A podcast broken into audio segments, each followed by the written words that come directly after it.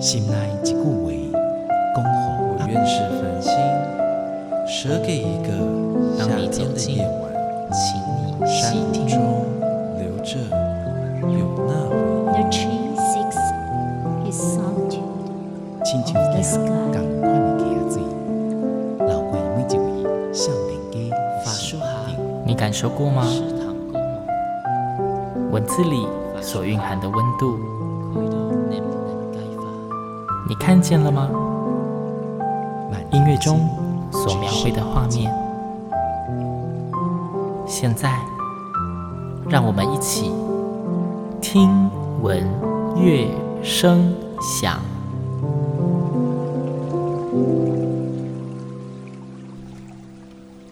各位听众朋友们，大家好，欢迎收听今天的节目。今天节目一开始，新凯要先跟听众朋友们分享一场即将在台中国家歌剧院遇见巨人系列节目中登场的舞蹈大作《花神祭》。这场演出是创团至今二十五年、享誉国际的无垢舞蹈剧场，在两千年由艺术总监，同时也是国际知名编舞家林丽珍老师创作的经典作品再现。演出时间是在十一月二十八号星期六下午两点三十分，以及十一月二十九号星期天下午两点三十分，共有两个场次。今天相当荣幸可以邀请到无垢舞蹈剧场的陈念舟团长来到节目中接受访问，并且跟各位听众朋友们更加详细的介绍这出活跃于各大国际艺术殿堂、不容错过的经典剧作。陈团长你好，新凯好，台中的听众朋友大家好，我是无垢的陈年舟。新凯在这边想先请团长跟听众们简单的介绍一下无垢舞蹈剧场。嗯，为什么不是舞团，而是舞蹈剧场？因为艺术总监林丽珍她觉得，在舞台上戏剧的氛围、音乐的效果，还有舞台上面看到舞蹈的这一个呈现呢，它在整个表达的时候，这三样表演艺术是综合性的，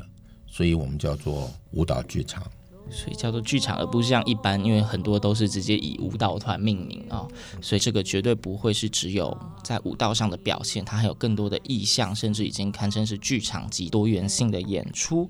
接下来，因为我们谈的是《花神祭》这一部作品，从作品的名称上面以“祭”这个字，感觉上跟祭典或是祭祀有一点关系。所以想请陈团长来跟我们介绍一下《花神祭》这一部作品，它的创作背景跟它大概的作品架构。好的，无垢舞蹈剧场哈，林丽珍她从来就强调，我们不是在表演，而是要用尽所有的能量燃烧自己，完成了一个祭典仪式的神圣剧场，这是无垢的本质。而《花神祭》呢，是在两千年的时候由台北国家剧院正式委托，以及在法国里昂国际双年舞蹈节，他也同时做了共同的委托合作的制作计划。我是属于一个比较跨领域的人哈，嗯，我种了好多的花，但是我种的花可不是你们想象中的到花市去买一盆花回来。我是做育种的，育种对 breeding 做育种的。我这个育种的工作到现在看起来的话，前前后后快四十年以上了，只是没有商业化。那所以我们家里面有非常多的花卉，不过也只限于是茶花跟杜鹃花。林老师当时看到了有一朵很漂亮的山茶花，它是产自在日本八丈岛的玉之浦。这个塔玛诺乌拉呢，它在这个我们在整个分野上面来讲，它是一种野生的山茶花，单瓣的花型，但是它的花色却是红白，有种晕彩的这种效果，在这个花卉的领域里面呢，几乎是没有看过的。说这朵花给了林老师非常强烈的一个刺激，他打算说明天早上还要起来去好好欣赏这朵花。但是没想到这朵花已经谢掉了，啊，所以回过头来啊，我我不是从一个媚日或者是哈日的角度看，其实这个日本人对于山茶花，他们一直强调的是一个日本武士道的精神，头落地也就是一个巴掌大的这一个口嘛，他们的说法是这样，就是干净利落。所以这朵花给了他好大的感受。他觉得花开花谢在那一刹那，其实反映出来了一个花的一生。他就一直想着说，他想要做一个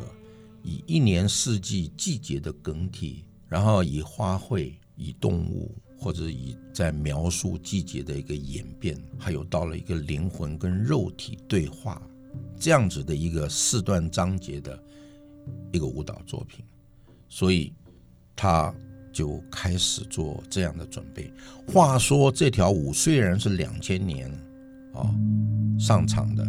其实他应该在一九九五年左右就开始着手了，就已经开始发想了。对，因为他的动作慢，他要收集资料。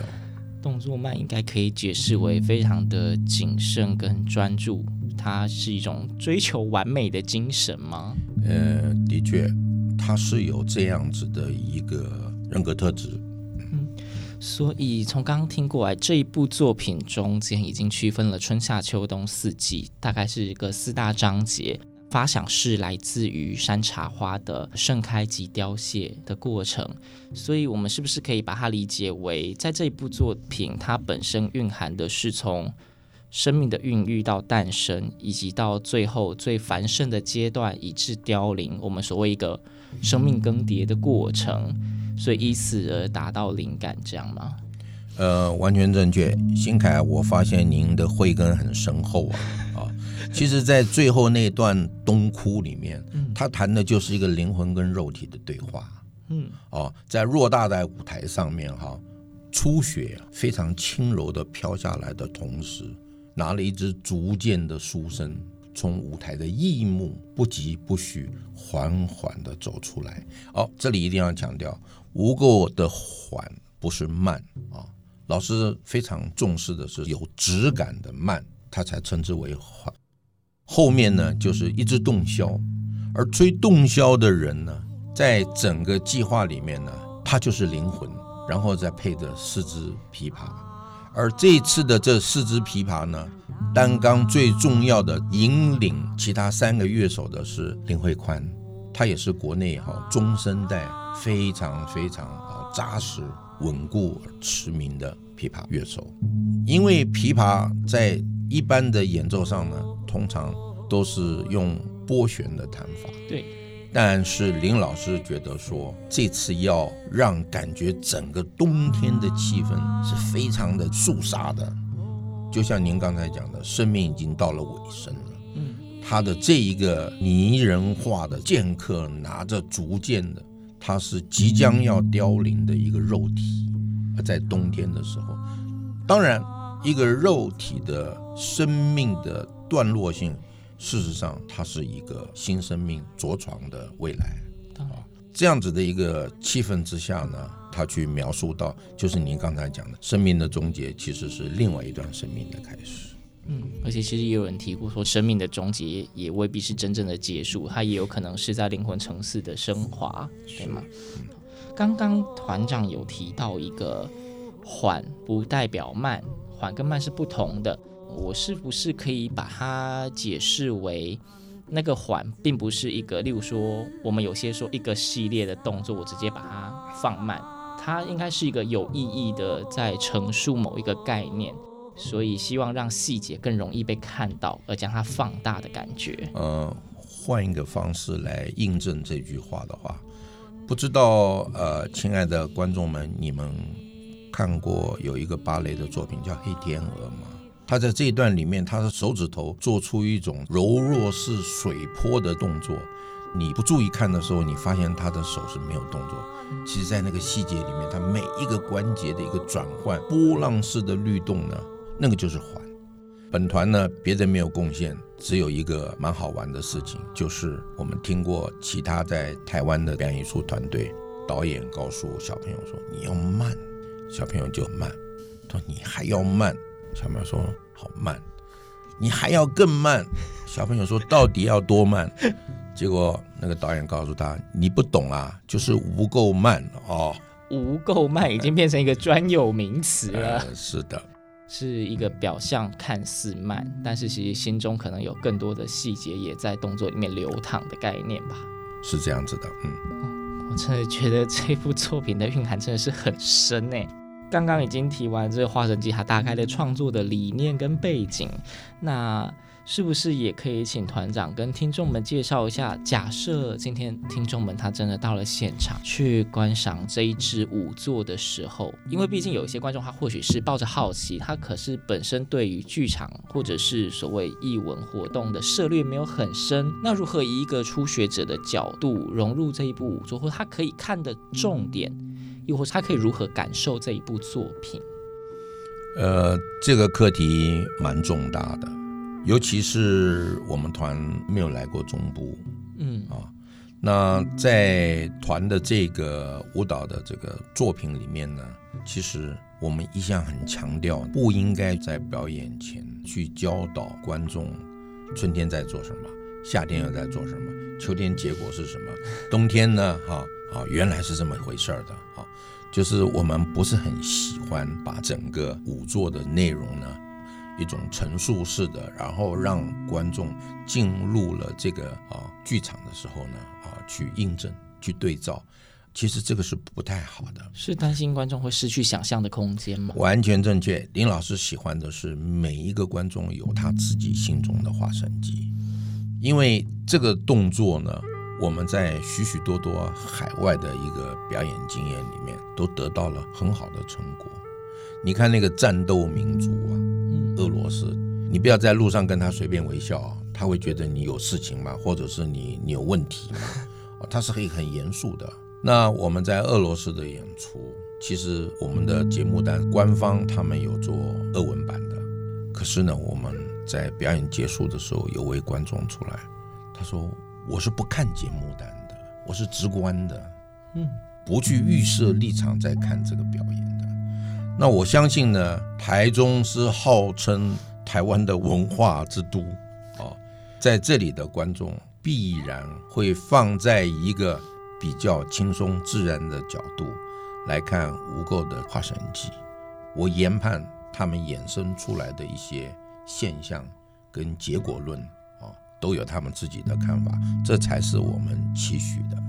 今天很感谢团长跟我们这样子分享这一部非常棒的作品。那最后也请团长可以再次的跟听众们介绍一下这次的演出资讯吗？好的，我们在十一月的二十八号礼拜六下午两点半，还有二十九号礼拜天下午的两点半，在台中国家剧院的大剧院啊，希望大家呢能够洽上两厅院的售票系统。节目的最后，新凯一样有一些事情想跟听众朋友们分享啊，在台湾有非常多杰出的译文团队以及优秀的译文创作者，他们不仅投入在译文的世界而已，更因此也活跃于各大的国际艺术殿堂。相信他们除了希望能够被国际看见及认同以外，也很期盼可以让国人同样感受到他们所创作作品的美好以及所带来的心灵震撼。一个好的作品绝对值得花时间去细细的品味。无论你热爱艺文活动，或是喜欢舞蹈作品，甚至希望能够支持非常优秀的团队。无垢舞蹈剧场这一次的经典剧作《花神记》，绝对是你不容错过的好机会。欢迎各位听众朋友们上两厅院售票系统购票，十一月二十八号跟十一月二十九号，让我们在现场亲身感受天人合一的心灵撼动。这集节目就到这边，节目的最后，让我们一起欣赏一段由林丽珍老师亲自吟唱在《花神记》中。第三章秋折的音乐片段，我是新凯，谢谢各位的收听，我们下次见。